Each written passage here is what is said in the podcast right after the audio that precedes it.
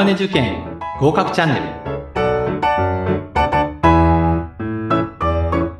皆さんこんにちは。ベストウェイケアアカデミーの馬内敦です。皆さんこんにちは。インタビュアーの石井真由子です。馬内さん今回のテーマですが、はい、訪問介護ですね。はい、そうですね。今日は訪問介護ということで、はい、まあ、訪問介護というと皆さん聞かれたことがあると思いますけれども、まあ、いわゆるホームヘルプサービス、まあ、ホームヘルパーさんが利用者さんのご自宅に行ってですね、まあ、いろんなことをするというサービスになっています。はい。まあ、在宅サービスの要と言ってもおかしくないぐらいの、そうですね。はい。はい。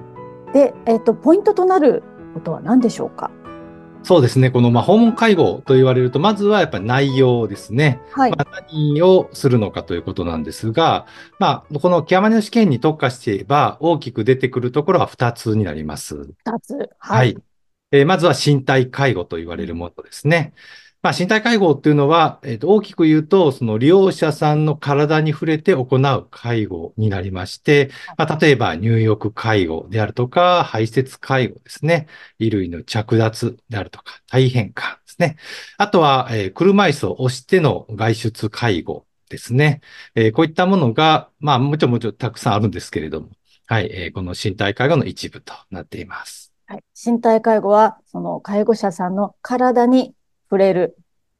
ということですよね。基本的にはそういう考え方なんですが、もう一つちょっと、はい、えー、まあ、これから狙われやすい介護がありまして、えー、まあ、身体介護のうちに入るんですけれども、はい、いわゆる見守り的援助っていうのがありまして、あの、見守りっていう言葉を聞くとですね、えー、まあ、利用者を見ているというだけなので、あの、いわゆるですよ、簡単に言うと、体に触れないじゃないかって話になるわけなんです。はい。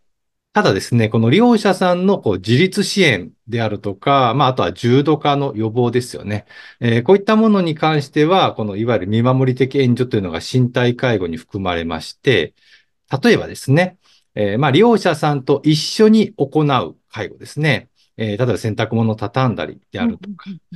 あとは利用者さんが選ぶ。まあ、例えば品物を選ぶとかですよね。買い物に行った時に。はい、えー、そういったものについても、いわゆる身体介護というところに分類されるので、この見守り的援助という言葉を覚えておいていただきたいなと思います。あ、それは大事なポイントですね。はい。はい。そしてもう一つあるとおっしゃっていましたが、それは何でしょうか？はい。もう一つは、いわゆる家事ですね。生活援助という言い方をするんですけれども、はい、まあ、体に触れないと言いますか、利用者さんのいわゆる生活を支えていくための援助になりまして、まあ、調理をしたりであるとか、あと掃除ですね。あとベッドメイクであるとか、そういったものが、いわゆる生活援助というふうな分類になります。あ、そうですか。今の聞いていると、先ほどの見守りが生活援助っぽく聞こえるので、そうなんですよね。本当に要注意。注意点になりますね。はい。はい。そして、訪問介護の中で、こういろいろこう基準ですとか、はい、あの、あると思うんですけれども、それは何が覚えればいいんでしょうか？まずはですね、この、まあ、事業者施設全般に言えることとしては、まあ、人員基準ですね。まあ、どんな人がいるのかというところは必ず覚えておかなければならないというものになりますが、はい、まあ、訪問介護員という人が必要になってきます。まあ、これ従業者としてなんですけれども、うん、あの、いわゆるこの訪問介護員という言葉が来るとですね、えー、まあ、資格がないと。まあ、いわゆるホームヘルパーさんとしては働くことができないというものになっています。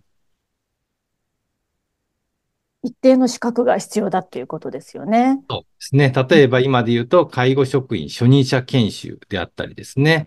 あとは、あの、実務者研修というものもありますし、はい、まあ、国家資格で言えば介護福祉士ですね、うん、えー、この資格を持っていないと、いわゆる訪問介護員、まあ、ホームヘルパーにはなれないということになっています。はい。で、その人員基準という言葉がありましたが、例えばどういう人は何人、どういう人は何人っていうふうな決まり事があるっていうことですよね。そうですね。先ほどの従業者の話で言いますとですね、えー、常勤換算2.5人以上配置しなければならないということになっていて。2.5人。はい、2.5人という考え方は難しいなと思うんですけれども、えーまあ、2とか3だったらね、わかるんですが、この0.5は何なんだって話によくなりますが、あの、この常勤換算っていうことですね。えーですから、例えば、えー常勤のヘルパーさんですね、ホームヘルパーさんが、えー週にまあ40時間働くということになればですね、40時間働くヘルパーさんが、まあ、最低でも2人必要になりまして、残りの0.5というのは、この40のですね、半分、すなわち20時間働く、まあ、いわゆる非常勤ですね。まあ、パートさんと言います。えーそういう方が必要になるということで、まあ、これで2.5人を満たすという考え方になります。時間換算で考えるっていうことなんですね。そうですね。あの、単純に、と当然人は上半身、下半身えはえませんから、この0.5の捉え方ってちょっと難しいなと思ったりするんですけども、おっしゃる通り時間ですね。それに考えるといいと思います。なるほど。でそして今、人員基準を終えましたが、その他に重要な基準として何があるんでしょうか？そうですね。まあ、人員基準の中にサービス提供責任者っていうのも一つありましあ、て、それも大事で。はい。はい。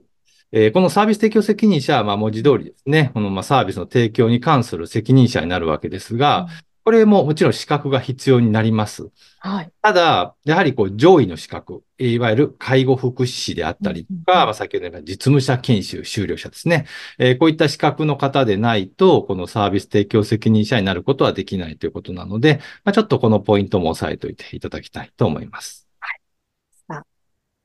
そして今度はその他の基準について移っていきましょうか。えーこれは運営基準というものになりまして、いわゆるルールですね。まあ、どういう形で訪問介護をやっていくのかということなんですけれども、はい。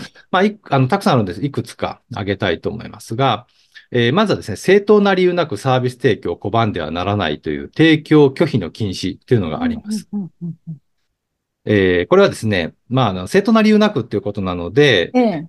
まあ、例えば、あなたはちょっと要介護後で重たいので、重度なのでね、うちのヘルパーステーションでは対応できませんであったり、あとはちょっと生活保護の方は受け入れてないんですよであるとか、えーそういったその利用者さんのお重度軽度であるとか、あとは収入によってですね、えー利用者さんを選んではいけないということになっています。利用者さんのいろんな都合とか、その状況に、いかんに関わらず、すべてサービスを提供しなければならない。そういう決まりっていうことでそうです合ってますか？ただ、キーワードが正当な理由なくというのが枕言葉についているそうですか。が、逆に言うとですね、正当な理由があれば、ええまあ、断ることができるというふうに考えることもできるわけなんですね。そうですか。そんなケースに該当するものってどんなことがあるんでしょうかね。そうですね。例えばですね、まあ、この利用者さんを、えー担当してしまうと、もう人手が足りなくて、誰も行くことができないであったりですね。うん担当する地域というのをあらかじめ決めないといけないんですが、ええええまあ、これは通常の事業実施地域と言いますが、えーこれの外ですね、えーそこ以外から利用者さんから申し込みがあった場合、あ、すみません、うちはそこ地域じゃないんですっていう断り方をしてもいいとあ。えーはい。そういった場合では正当な理由と認められて、まあ、断ることができるとなっています。そういうことになってたんですね。はい。そしてその他のポイント何かありましたらお願いします。そうですね。あとはですね、あの、まあ、この2024年のですね、はいまあ、4月から、えー新しい改正法が始まるんですが、まあ、その中にですね、例えば虐待であるとか、うん。身体拘束であるとか、えーそういったものをしてはなりませんというはい。のが定められまして、今まではこれはあの施設系ですよね、えー短期入所であるとか、あとは介護保険施設、こういったところには身体拘束の概念があったんですが、これがこう居宅のサービスにも入ってきたというところは少し注意をしないといけないところかなと思います。2024年の 4月からということですね。はい。はい。そして、えっと、ちょっと私も調べたところによりますと、サービス提供責任者は訪問介護計画書の作成が必要ですという文言を見たんですが、これについてもう少し教えていただけますか？はい。えーサービスを提供する際にはですね、いわゆるケアマネージャーさんですね、介護支援専門員のえー居宅サービス計画。まあこれはケアプランと言ってますが、まあそれに基づいてサービスを提供しないといけないんですが、この居宅サービス計画というのは非常にアバウトに書いてあるんですね。うんうん例えば、えー月曜日の10時から11時、えー身体介護で訪問してくださいっていうことが書いてあります。ね。